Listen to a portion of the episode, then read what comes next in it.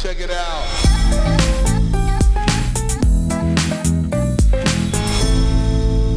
Hallo und herzlich willkommen bei Schaff dich glücklich, der Startup-Podcast für Entwickler. Benny, wie geht's? Hallo Jurek, mir geht es sehr, sehr gut. Und wie geht es dir? Mir geht's ebenfalls sehr gut. Wochen sind kurz, finde ich, zurzeit mit diesen ganzen Feiertagen und dem Zeug. Ähm, ja, von daher alles, alles super. Die Zeit verfliegt gerade bei mir so. Positiv oder negativ, dass die Wochen kurz sind? Sowohl als auch, ne? Also positiv, weil wenn man, wenn die Zeit verfliegt, ist ja meistens eine gute Zeit und schlecht, weil die Projekte deswegen ja trotzdem gemacht werden wollen in seiner, in der Zeit, die sozusagen, die man angegeben hat. Und ja, wenn dann halt die Wochen auch noch kurz sind, dann fehlt halt immer mal wieder so ein Tag und irgendwie so langfristig hat man das nicht so auf dem Schirm oder ich hatte das nicht so richtig. Ja, so weiß ich nicht. Du hast die Feiertage nicht mit eingeplant in deiner Projektplanung. Bei mir sowieso nicht näher, aber dann sind natürlich noch Leute im Urlaub, weil ist ja logisch, ist halt Ferienzeit und ja, irgendwie kommt so ein paar, kommen so ein paar Sachen zusammen, ist auch alles halb so wild, aber die Zeit verfliegt und ja, ich nenne das Wetter. Ich hatte, wir hatten so ein Meeting davon, ähm, es ist einfach das englische Wetter, was wir hier zurzeit haben. Sprich, schlechtes Wetter, random zwischen Sonne und Regen, alles ist möglich. Ich finde es ich find's mega geil. Aber es wird ja, es wird ja jetzt scheiße, die Tage dann. scheiße im Sinne von gut oder scheiße im Sinne von schlecht? Nee, scheiße im Sinne von gut. Aber nee, es wird, es kommt jetzt tatsächlich so meine Lieblingswetterfront auf uns zu. Regen. Nee, Frühlingswetter, also frühlingshafte Temperaturen, so maximal 25, 26 Grad, strahlender Sonnenschein. Perfekt, besser geht's nicht. Und dazu noch lange Tage. Also, das ist ja, weil es jetzt gerade so ein bisschen verschoben ist, äh, heißt, das wird jetzt richtig geil. Also, es wird so richtig, richtig gut. Also, ich weiß nicht, wo du lebst, aber hier ist tatsächlich, als Wochenende, glaube ich, weiß ich gar nicht. Ach, ich schaue schon gar nicht mehr, weil das Wetter sich eh jeden Tag ändert. Okay, für unsere Zuhörer, ich zücke jetzt mal kurz mein Handy und halte dem Jurek den Wetterbericht in die Kamera, einfach nur, dass er mal sieht, wo ich lebe. Oh, tatsächlich in Freiburg, aber am Wochenende ja 21 Grad, kein Regen. Kein Regen, absolut geilstes Wetter und die Wetter-App ist immer so ein bisschen failmäßig unterwegs. Heißt, wenn du musst immer drei Grad mit draufrechnen. So, von dem her einfach geiles Wetter, Grill wird ausgepackt, äh, Dolce Vita und so, ne? Ja, mal gucken, wann die wieder so richtig kommt. Aber man darf jetzt ja rüber mit Tests und wir planen das nächste lange Wochenende. Also, ich weiß gar nicht, was das dann ist. Das ist der Donnerstag, ist da frei, was auch immer das für ein Tag ist. Dritter, sechster ist frei. Den Freitag haben wir freigenommen und dann sind wir nach Plan irgendwo in Italien. Ähm, vielleicht in den Dolomiten, vielleicht ähm, Richtung Gardasee, mal gucken. Nicht schlecht. Also ich bin da erstmal froh, dass da ein Feiertag ist, weil ich einen Tag davor meine zweite BioNTech bekomme. Ich bin mal sehr, sehr gespannt, wie das so wird mit den Nebenwirkungen. Aber ich bin, ich bin guter Dinge. Wird alles werden. Ja, sehr schön, Benny. Heute. Direkt. Genug Urlaub, genug äh, Impfung, genug von all dem. Was hast du uns mitgebracht? Wir haben es ja letzte Woche schon angeteasert, so ein bisschen. Ne? Ja, wir haben es letzte Woche schon angeteasert und ich habe mir auch so ein bisschen Gedanken gemacht, wie wir das jetzt hier am besten sozusagen rüberbringen. Es soll heute um Gutenberg gehen beziehungsweise um, um WordPress im weitesten Sinne. Und Gutenberg ist sozusagen der neue WordPress-Editor. Also sprich, mit dem erstellst du deine Seiten und Posts. Ja, genau. Und den habe ich jetzt in meinem Side-Project slash Projekt, was ich die letzten zwei Wochenenden großteils gemacht habe, irgendwie verwendet, um ein Theme zu bauen. Und ja, fand es tatsächlich sehr, sehr gelungen. Ja. Darf ich, darf ich dir Fragen stellen? Ich habe mir, hab mir ein bisschen Gedanken gemacht, was äh, denn so unsere Zuhörer interessieren könnten. Erste Frage: Der Gutenberg-Editor. Ist es etwas, in dem du deine Komponenten dynamisieren kannst? Ist es ähm, ein Editor? Oder nee, zuerst einfach mal die Frage: Ist es irgendwas zum Dynamisieren von Komponenten? Ich glaube, Dynamisieren ist ähm, nur eine Sprache, die vielleicht in Agenturgeschäften äh, da ist. Also am Schluss kannst du damit, also kannst du Komponenten anlegen und dann fliegt hinten raus HTML. Und das genau, also wiederum also nein, kannst mit, du mit äh, Dynamisieren hat jetzt überhaupt nichts mit Agentur zu tun. Mit Dynamisieren meine ich einfach, es gab, ich komme gerade nicht auf den Namen, wie hieß denn nochmal dieses Ding, wo du ähm, deine Website eben dynamisieren konntest, im Sinne von, dass du im Backend hier, das ist meine Headline oder sowas eingeben kannst, was dann im Frontend ausgeschmissen wird. Gab so ein, so ein Plugin auch dafür. Äh, ich habe einfach gerade tatsächlich den Namen vergessen. Das ist es nicht. Also du baust nicht eine Komponente, sag ich mal, und sagst dann zum Beispiel, hier gehört die Headline hin, hier gehört ein Bild hin, nee. hier gehört XYZ hin. Das okay. Glaube ich auch. Also, das kann man mit. Nee, fangen fang wir woanders an. Nein, kann man nicht. Beziehungsweise kann man vielleicht schon, aber macht sich das Leben dadurch unnötig schwer. Und ich sag mal so, wie man, wenn man jetzt für sehr große Ko Unternehmen irgendwie Komponenten-Libraries baut und halt sagt, man erstellt hier ein, also ganz normales statisches HTML und legt es praktisch an und dann, wenn man eine Website baut, bedient man sich daraus und nimmt diese Komponenten und baut sie dann auf ein CMS drauf. So ist es nicht, sondern ich tatsächlich einfach, weil halt auch es möglichst wenig Arbeit machen soll, hat man HTML und das stylt man dann so, wie es rauskommt. Und vor allem aus de mit dem Hintergrund, dass ich nicht jede Komponente selber bauen will. Also es gibt halt, und das ist sehr coole, ich glaube, eigentlich machst du Sachen falsch, wenn du nicht mit allen Standardkomponenten, die es gibt, zurechtkommst. Also jeder, der eine Website baut und dann noch irgendwie sehr, sehr viel mehr braucht, der, glaube ich, macht, macht nicht unbedingt was richtig. Also heißt, Gutenberg ist ein, ist ein, Set an Komponenten, wo du dir ein Theme zusammenklopfen kannst, dass du dann, wo du dann deine Custom Styles drüberlegen kannst. Genau, also am Schluss, ja, es ist ein sehr robuster What you see is what you get Editor, der es nicht ermöglicht, komisches HTML zu produzieren. Also sehr eingeschränkt, was sehr, sehr gut ist, finde ich. Und was dadurch sozusagen bei rauskommt, kannst du gut stylen. Also da kommt semantisches HTML vorne raus, nicht irgendwie groß Diffs, die da nicht hingehören oder irgendwelche Spans, die da nicht hingehören, sondern es kommt reines, gut lesbares HTML raus. Und das kann man tatsächlich auch mit, mit ein paar Umwegen relativ gut stylen. Und es gibt eigentlich jede, alle Komponenten, die, die du brauchst. Es gibt Buttons, Headlines, Schrift, Text, Galerien, ja, Column, also und, kannst ein Grid bauen, ja. Genau, und es ist auch der Editor, den der Editor, der, der ähm, Redakteur dann auch hingehen kann und die Komponenten dann auch im Backend quasi platzieren kann. Ja, genau. Richtig? So, okay. Ja. Heißt ähm, einmal, ich kann ihn ähm, nutzen im Backend, um meine Seite aufzubauen und ich kann ihn als Entwickler nutzen, um vorgefertigte Komponenten zu nehmen und anzupassen. Ja. Richtig? Also du okay. kannst vorgefertigte Komponenten zu einem Teil anpassen, du kannst neue hinzufügen. Ich glaube, genau, da wird es dann spannend. Ähm, und das habe ich zum Teil gemacht, aber zum Großteil habe ich eben diese ganz standardisierten Komponenten genommen, die vorgefertigt mitkommen. Und die kannst du dann eben zu einem gewissen Grad anpassen. Und zu einem gewissen Grad sind die auch einfach fix und haben dann halt ein fixes Set an, an Funktionalitäten. Voll gut. Vielleicht nochmal kurz zurück, wie, wie fängt man an, wenn man mit Gutenberg sozusagen ein Theme baut? Ich glaube, das Beste, was man machen kann, ist klar, man hat irgendwie so ein bisschen im Kopf ein Design, wie es in welche Richtung das Ganze gehen soll. Und dann bin ich dran gegangen und habe mir tatsächlich, habe ich so weit mal versucht, alles zu bauen, was halt aus diesen Standardkomponenten funktioniert. Also nachzubauen, was das Theme oder nee, was das Design hergeben soll. Einfach sozusagen das so strukturiert, wie ich mir denke, dass ich strukturieren würde. Also eine Headline, Text, ein Hero, so typische Sachen und teilweise haben dann Sachen gefehlt und dann habe ich die zuallererst mal sozusagen dem Editor hinzugefügt, also habe dann Custom Komponenten registriert, nennt sich das dann. Das heißt, da gibt es so Hooks, mit denen kannst du teilweise Styles hinzufügen. Also ich habe zu manchen Sachen Styles hinzugefügt und ich habe, glaube ich, fünf oder sechs Komponenten hinzugefügt. Es gibt kein Hero.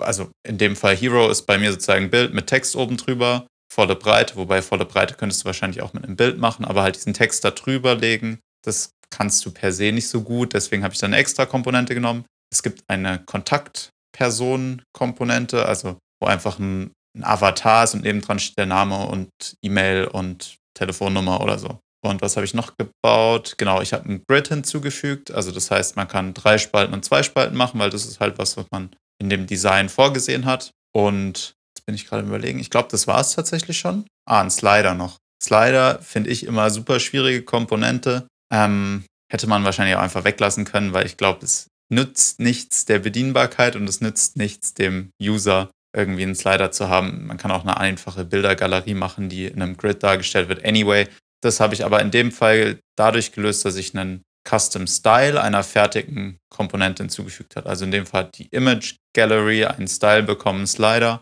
und dann wird einfach die Image Gallery als Slider dargestellt. Was tatsächlich, finde ich, super schön war. Und dann habe ich angefangen, die Seiten einfach mal zu füllen mit imaginären Inhalten. Das ging einfach, weil ich das Design hatte. Und dann habe ich geschaut, was da als HTML rauskam. Und da hat mich das sehr erinnert an, ich weiß nicht, ob du das kennst, CSS Zen Garden. Das ist so eine, so eine CSS, also als CSS noch nicht so groß war und es gab noch Table Style, da hatte man, ähm, da musste man Leute davon überzeugen, dass CSS der richtige Weg ist, Internetseiten zu stylen. Und daran hat mich das sehr erinnert. Sprich, ich hatte fertiges HTML, was komplett ungestylt war und was natürlich dann im ersten Moment auch sehr, sehr komisch aussieht auf so einer Website. Und du denkst dir so, oh mein Gott, daraus jetzt eine Website bauen, ein Ding der Unmöglichkeit. Aber tatsächlich kommt da so gutes HTML vorne bei raus, dass du nicht groß was anpassen musst. Also ich habe dann mehr oder weniger wirklich auf Barebone, was da rauskommt, gestylt. Und da ist inzwischen eine fertige Website bei rausgekommen, die, ich glaube, ich würde mal sagen, im August live geht und dann kann ich sie sozusagen auch als Link der Woche teilen. Mhm. Und ich fand es tatsächlich super cool, weil es hat mich sehr daran erinnert, ja, wie einfach man Sachen machen kann und wie kompliziert man es dann doch sozusagen in der, in der restlichen Welt macht, weil man halt sagt, man braucht hier noch Sachen zusätzlich und da muss noch eine, muss noch extra Funktionalität da. Und eigentlich fand ich das super refreshing, dass man einfach in vier Tagen Coding sowas hat, was einfach funktioniert. Und klar, da gibt es jetzt noch paar Fehler und ein paar Anpassungen und so weiter. Aber so einfach in der Pflege, also ich finde immer, ein CMS ist ja so ein Zwischenspiel aus Pflege und Design. Also du kannst alles möglich machen mit jedem CMS, aber das dann noch pflegbar zu machen, ist super komplex. Also je komplexer dein Design ist, desto und je mehr, je mehr es nicht irgendwelchen Regeln folgt, desto unbrauchbarer wird es in der Pflege. Also das heißt, die meisten großen ähm, Internetseiten, die ich in letzter Zeit sozusagen so gemacht habe, die sind halt so schwierig zu pflegen und so kompliziert, weil du genau wissen musst, was aufeinander funktioniert und was nicht, dass es eigentlich ein Ding der Unmöglichkeit ist, wenn du es nicht regelmäßig machst, da drin irgendwas zu pflegen und du immer Angst haben musst, dass danach das Ding gar nicht mehr funktioniert, weil du irgendwelche Abhängigkeiten nicht siehst oder sonst irgendwas nicht funktioniert. Und dann gibt es noch Caching und dann musst du hier noch was und dort noch was. Am Schluss ist eine halbe Doktorarbeit, irgendwie eine Seite online zu bringen. Und dort fand ich das jetzt einfach so, klar, es ist eingeschränkt, aber die Einschränkung hilft dabei, dass sowohl der Nutzer wirklich bekommt, was er eigentlich braucht, nämlich die Informationen, aber auch, dass der Editor wirklich pflegen kann, ohne einen Doktortitel in wie bearbeite ich meine Website braucht. Und das fand ich mit Gutenberg sehr, sehr cool gelöst, weil es halt doch ein Page-Konzept ist am Schluss. Ja. Und Headless geht ja so in diese ganz andere Richtung. So, wir haben Komponenten und Module und die verwendet man dann ja überall wieder.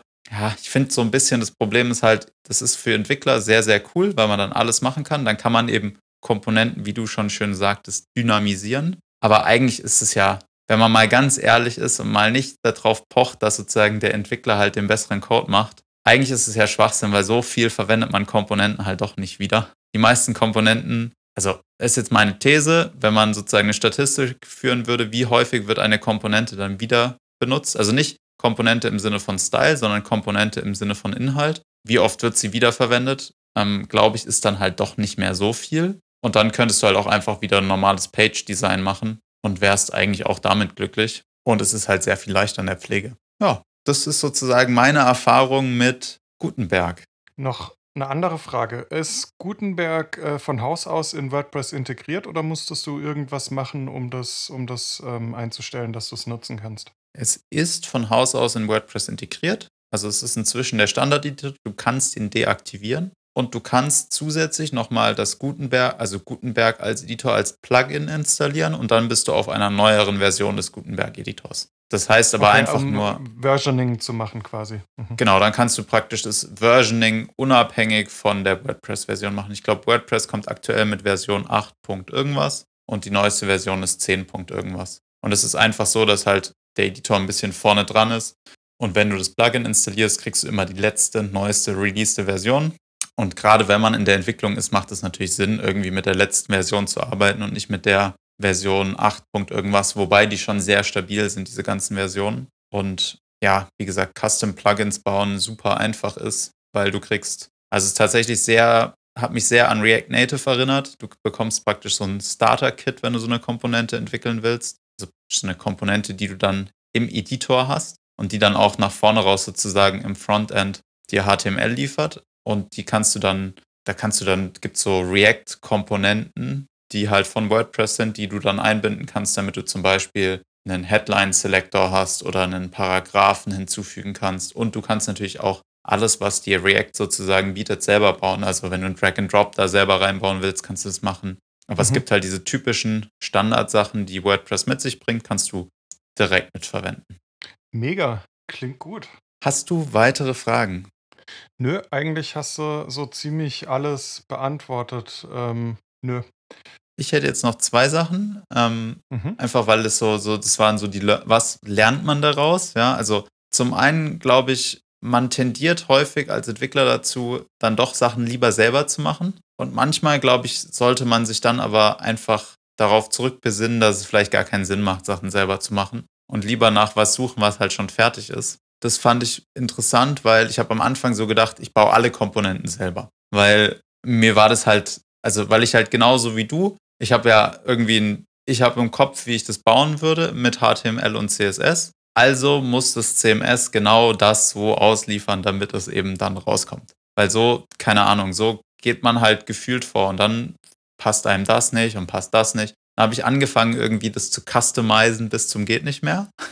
Also was heißt, bis zum geht nicht mehr, stimmt nicht, aber ich habe halt dann angefangen, mal selber eine Button-Komponente zu bauen, weil ich das halt ein bisschen anders haben wollte. Ein paar Optionen weniger und ein paar Optionen da mehr. Und am Schluss habe ich das alles wieder über den Haufen geworfen und habe gesagt, nee, die Standardkomponente ist eigentlich viel besser in der Usability für den Editor wie meine Komponente, weil meine Komponente hat 50 Toggles und 1000 Sachen, die man irgendwie machen kann, aber eigentlich sollte man einfach mit dem, was da ist, zurechtkommen und es nicht so customizable machen, sondern einfach auch ein paar Vermutungen treffen und wenn die halt dann schief gehen, dann sieht das Design da halt dann nicht so optimal aus. Es ist aber nicht so schlimm, weil am Schluss es eben für den Editor viel, viel komplizierter ist, wenn er halt wissen muss, ob er da jetzt einen, ob das jetzt ein Button, Collapsing-Button ist oder so, der halt kein Margin bekommen darf oder ob das einer ist, der Margin bekommen darf. Aber rein theoretisch kannst du halt sagen, ja gut, wenn der Button halt in dem und dem Kontext grob verwendet wird, also zum Beispiel auf eine andere Komponente folgt oder innerhalb einer anderen Komponente verwendet wird, dann muss halt irgendwas Bestimmtes passieren. Und so bin ich jetzt an die Sache rangegangen. Und das funktioniert natürlich nur, wenn die Seiten, sage ich mal, klein sind oder nicht riesig sind. Aber ich fand es sozusagen super refreshing, weil ja, du kannst halt wirklich innerhalb von Minuten richtig coole Sachen bauen als Editor, ohne groß dir Sachen zusammenklicken zu müssen. Also alles einfach zu bedienen und eigentlich unkaputtbar. Also du kannst es nicht kompliziert machen, wenn du einfach dich an, an die, sag ich mal, an diese Boundaries hältst, die mit den Standardkomponenten kommen. Also bin ich aber tatsächlich auch ein Freund davon. Also wenn ich was customize, also wenn ich was selber mache, dann meistens nur mit dem Ziel, was zu lernen. Also zum Beispiel einen Slider ähm, mache ich mittlerweile auch mit Sicherheit nicht nochmal irgendwie selber, weil es mir einfach viel zu, viel zu sehr ähm, ja, wehtut und eigentlich so eine, so eine unnötige Arbeit ist, finde ich, weil irgendwo weiß man ja in ungefähr, wie wo was funktioniert und dann bin ich einfach froh, wenn ich so eine Lösung habe, die, die auf sämtlichen Plattformen gut läuft. Jetzt ist mir übrigens gerade gekommen, wie das Plugin heißt, wo ich gemeint habe, und zwar Advanced Custom Fields. Ja, wo du nämlich hinging und, und ich glaube, da haben wir gerade so ein Missverständnis, was die Dynamisierung angeht, weil ich meine, du brauchst nicht jede Komponente dynamisieren, aber du hast ja einfach gewisse Inhaltsblöcke, wo du dem Editor erlauben willst, da was reinzuschreiben und so Advanced Custom Fields war es, wo ich meinte. Kommt, kommt auch zum Einsatz tatsächlich für den, also du kannst mit Advanced Custom Fields auch Gutenberg-Blocks bauen, verwende ich für ein paar Sachen. Die sind allerdings nicht so super in der Usability im Vergleich zu selbstgeschriebenen. Weil klar, die müssen natürlich im Grunde genommen Code für dich generieren, der dann funktionieren soll. Von daher ist es so ein bisschen so semi-gut, funktioniert aber. Und das stimmt. Ich denke mir nur, also egal welche Website, ist es natürlich immer schön, wenn, wenn der Kunde am Schluss oder der Editor eigentlich Seiten selbst bauen kann, ohne nur bestimmte Sachen ausfüllen zu können, weil bestimmte Sachen ausfüllen ist halt immer sehr limitierend, wenn da mal eine neue Seite hinzukommen soll oder die Struktur sich ändern soll dann finde ich es immer schade, wenn man halt sagt, ja, du kannst halt irgendwie einen, eine News hinzufügen, aber hier auf der Seite XYZ, da haben wir halt so special im Design gemacht, dass halt alles statisch ist. Und ja, wenn du da was wissen willst, dann melde dich doch einfach und dann machen wir das für dich. Ja, aber dann äh, damit verfehlt man ja eigentlich äh, das Ziel, dass man. Damit, ja, es kommt natürlich drauf an. CMS, wenn man jetzt jemanden, glaube ich, in einer festen, sage ich mal, an, im festen Anstellungsverhältnis hat, dann ist es vielleicht manchmal gar nicht so schlecht, das einfach simple als HTML zu lassen, wenn man es nur einmal im Jahr ändert. weil der Aufwand sich vielleicht nicht lohnt. Aber auf der anderen Seite, ja, also. Ja, ich glaube, also wirklich da an der Stelle wahrscheinlich long story short, ich glaube, dass wenn man, wenn man die Dinge begrenzt, egal ob es jetzt für den Redakteur oder für den Entwickler ist, für wen auch immer, ich, ich glaube einfach, die Dinge zu begrenzen hat Vorteile und zwar nur Vorteile eigentlich, weil als Redakteur ähm, versuchst du nicht irgendwas zu machen, was du im Grunde nicht kannst und verzettelst dich. Und ja, du hast halt einfach eine klare, einheitliche Struktur. Also da bin ich schon echt großer Freund davon.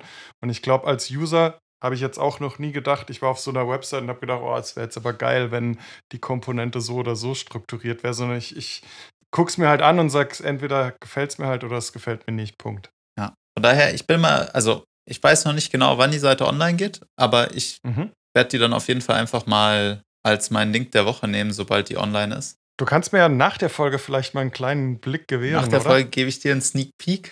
Für die Zuschauer äh, ist es nicht möglich. Wobei tatsächlich, ich glaube, die würde gar nicht unter Verschluss stehen, die Seite. Es ist nur so, wo soll ich das euch zeigen? Wer es wissen will, der kann sich ja bei uns melden auf unserem Instagram-Account und dann oh, schicke ja. ich einen Screenshot rum. Weil die Seite tatsächlich noch nirgendwo gehostet ist online. Das tatsächlich. Ja, voll gut. Heißt Fazit, Gutenberg-Editor kriegt ähm, drei von drei von vier von fünf Jurek Daumen hoch, oder wie? Definitiv. Oder fünf. Definitiv. Also ich bin closed, also ich würde sagen 4,5 von 5 Sternen. Der beste Editor, den es auf dem Markt gibt. Nice. Für den Preis, also für einfach kostenlos, glaube ich tatsächlich relativ unschlagbar. Und wenn ich, also jetzt so reflektiert, also es gibt keine Website, die sich damit nicht umsetzen lässt. Und ich glaube, die meisten Leute, die auf irgendwelche Contentfuls und sonstige Dienste zurückgreifen, haben meistens nicht ihren Editor im Sinn, wenn sie die Seiten machen, sondern sie machen, sie wollen ein technisch sehr cleanes Setup haben, was super funktioniert und irgendwie so im ersten Schritt mal super sexy wirkt. Aber wenn ich jetzt die Usability von einem Gutenberg-Editor mit Contentful vergleiche, dann gewinnt Content, äh, dann gewinnt der Gutenberg-Editor um Längen. Und ich würde mich nicht als nicht fähigen Nutzer einschätzen bei so Sachen, aber es ist tatsächlich richtiger Pain in Contentful oder in Prismic oder in Sanitize irgendwelche Inhalte zu pflegen, verglichen zu einem Gutenberg. Und damit, Benny, glaube ich, schließen wir hier schon ab, sonst wird die Folge ultra lang und ich habe eh eigentlich 99,9% geredet. Ich würde dir jetzt aber einfach noch einen Link der Woche gewähren. Das ist aber richtig lieb von dir. Ich habe als Link der Woche Tipps for Debugging Software Like a Detective. Ein Blogpost, der mir sehr gefallen hat. Ich habe ein Google-Video von der Google I.O. zum Thema Collaboration in Google Docs und Google Sheets. Ich finde es spannend, in welche Richtung sich da Google entwickelt und ich glaube, dass sie tatsächlich da eine Lücke schließen wollen zu Notion aber halt mit der Power, die ein Google hat. Ich glaube, jeder, der Google verwendet, ähm, kann das inzwischen nutzen. Es ist heute online gegangen. Der Google Hangouts oder Google Meet Call, den wir hier haben, der hat sich auch verändert. Ja. Ich meine sogar, während wir gesprochen haben. Oder bei mir zumindest. Also bei mir schon davor, aber bei dir vielleicht auch während dem. Weiß ich nicht. Ja, genau. nee, nee, nee, das ist irgendwie on the fly so gerade ein bisschen passiert. Ja, Benny, dann, wir hören uns nächste Woche. Vielen Dank fürs Zuhören und eine schöne Woche euch allen. Schöne Woche. Ciao. Ciao, ciao.